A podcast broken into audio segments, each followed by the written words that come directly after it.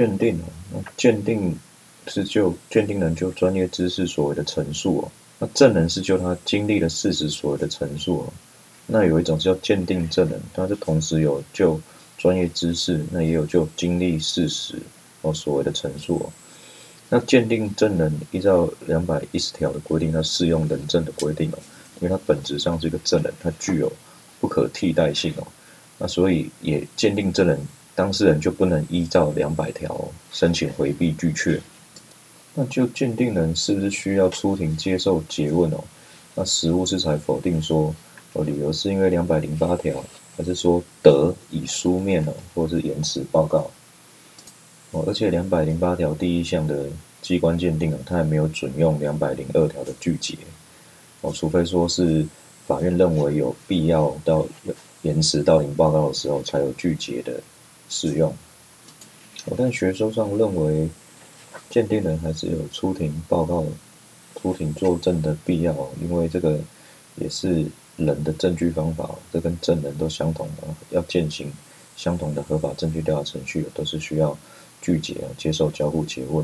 那再来另外一个争点啊，就是司法警察可不可以送鉴定哦？因为依照一九八以及二零八的规定啊，只有法官跟检察官哦可以选任鉴定人哦。但是实务上，如果是检察长事前在辖区内就这个辖区概括选任这个鉴定人或鉴定机关哦，这视同检察官已经选任或嘱托。哦，那司法警察就可以透过这个方式，在呃送去哦该指定的这个鉴定机关。我在学说是批评哦，认为这个是不当扩张了这个一九八跟二零八的权限哦，把那个权限扩张给司法警察，而且这个在二零六条已经有传闻例外的适用，你又在扩张到这个实施的主体啊，有不当的再扩张之错误。那接下来的争点哦，就监听译文哦，它的性质是什么？哦，学说跟实务上有争议哦，有两说。哦，第一说是认为是传闻证据说，哦，因为他认为他还是属于是被告以外之人在审判外哦所做的这个书面陈述哦，那能不能作为证据哦，就是看他有没有符合这个传闻例外哦，那可能就是一五九之四的公务员职务上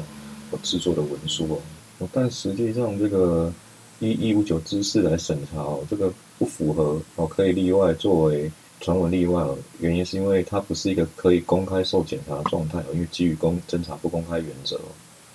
哦，所以个人认为第二说比较有道理，是文书证据说哦，那个只是一个录音哦，在显记载一个录音的内容哦，依录音内容的显示哦，就是一个派生证据，是文书证据的一种。调查方法就是依照一百六十五条一项哦，宣读或告以要旨。如果说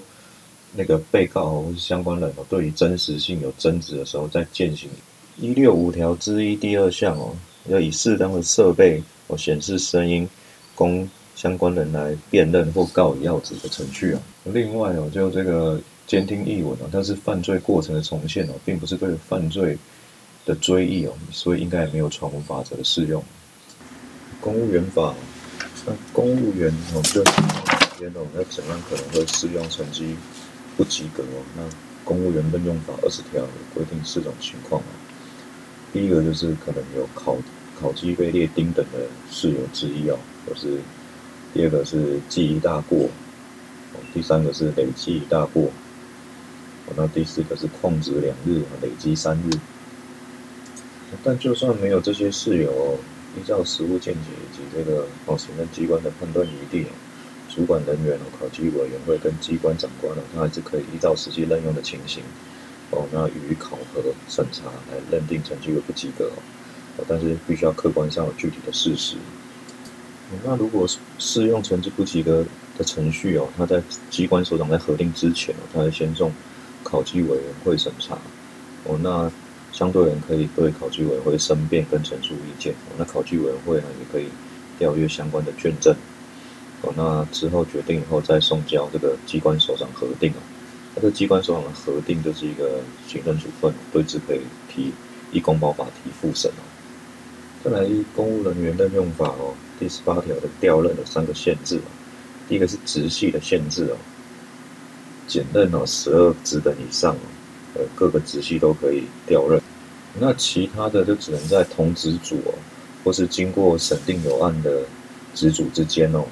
的各职系哦可以调任，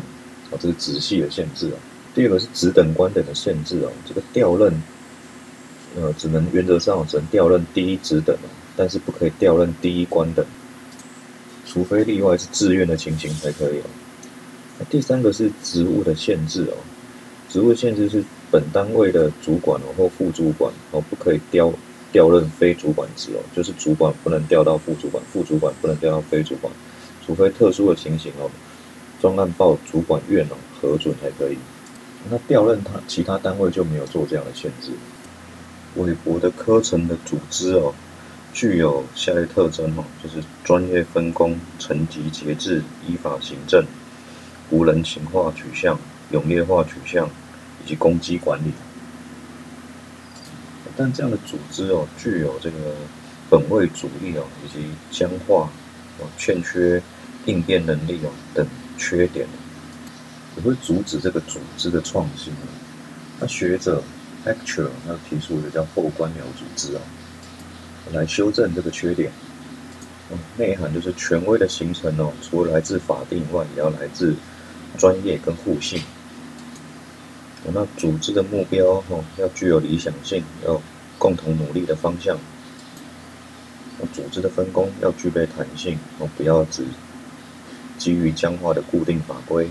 那绩效的评估哦，可以更多元，例如三百六十度的评估法哦，以及要注入这个民主行政的精神哦。这个组织的组成哦，应该要具有这个多元的代表性。我要保障这个弱势团体的措施。哦，再将公民哦积极参与这个政策的形成过程。再就这个非政治组织哦，非政治组织是这个梅尔、梅尧等人主持这个霍桑实验首先发现这个非政治组织。而这个学者巴纳德哦，巴纳尔哦是首先对非政治组织哦进行性系统性研究的学者。这个非正式组织哦有下列这个特性哦，就是顺民交感、重复摄影团哦。顺乎自然、民族导向、交互行为、感情一路重叠性、附着力、社会距离、影响力跟团体压力。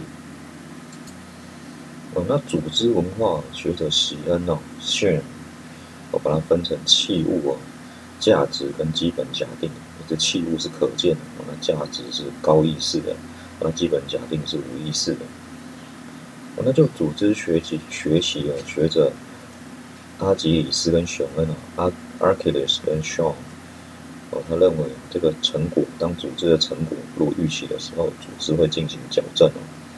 被分为单圈学习跟双圈学习哦。那单圈学习只是针对策略跟手段的改变，那双圈学习要针对这个整个组织的目标跟规范进行调整。哦，那彼得圣吉哦，有第五项修炼，还有五项的学习。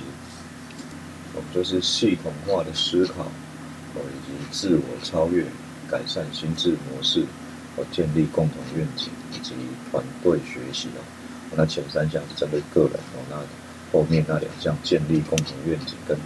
团队学习哦，是针对整个团队要一起哦努力的方向哦。那非营利组织哦，学者克拉玛克拉玛。然后认为有四种功能哦，第一种就是开拓跟创新，第二个是改革跟倡导，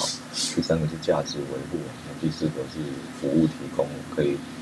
弥补政府资源不足的部分。那学者塞拉蒙认为这个非营利组织有六大构成要素，第一个是正式的组织，第二个是私人性质，第三个不得分配盈余，第四个要自主管理，第五个要自愿性质，第六个要公益属性。口诀是私营自治、公正不欺哦。关于公诉优先原则哦，刑事诉讼法三百二十三条有一个很特殊的规定哦。部分学者是有批评它呃立法目的不明哦。规定是这样说，原则上是公诉优先嘛，开始侦查，检方开始侦查哦，就不能再自诉哦。但一个例外但书哈，但是如果告诉乃论之罪哦，经犯罪被害人哦直接提起自诉者。那例外不在此限那学说跟实务见解哦都有限制这个例外情形的发生哦。那是什么情形呢？就说如果是个单一案件哦，一部是重罪哦，这部分已经公诉优先了，那他部是告诉乃论的轻罪啊，就是自诉在后，这部分他就会类推哦三一九第三项，把这个后面的这个我认为它是不合法的，我限制它后面的这个自诉。那比较进阶的考法是，假设后面的这个告诉哦，很不幸的是重罪的话，那就还是要回归这个哦很奇怪的规定，还是要认为这个后面的自诉是允许的，然后前面的这个告诉哦，虽然是侦查在先，也是要并到后面的这个自诉。那另外一个就是自诉人的指控哦，要如何鉴定、践行这个法定调查程序哦？因为自诉人指控，它本质上也是一个证人的指控嘛。我但实务见解有认为说，直接采认这个书面陈述哦，自诉人书面陈述就可以作为证据哦。那学说批评你这样子就是剥夺了这个被告的对质诘问权嘛。哦，那学说建议有要用自诉代理人来取代这个自诉人的角色，因为自诉已经有强制代理了嘛。然后对自诉人转换程序哦，一样是要践行。我对证人的证据调查程序哦，也是要进行聚结跟交互诘问。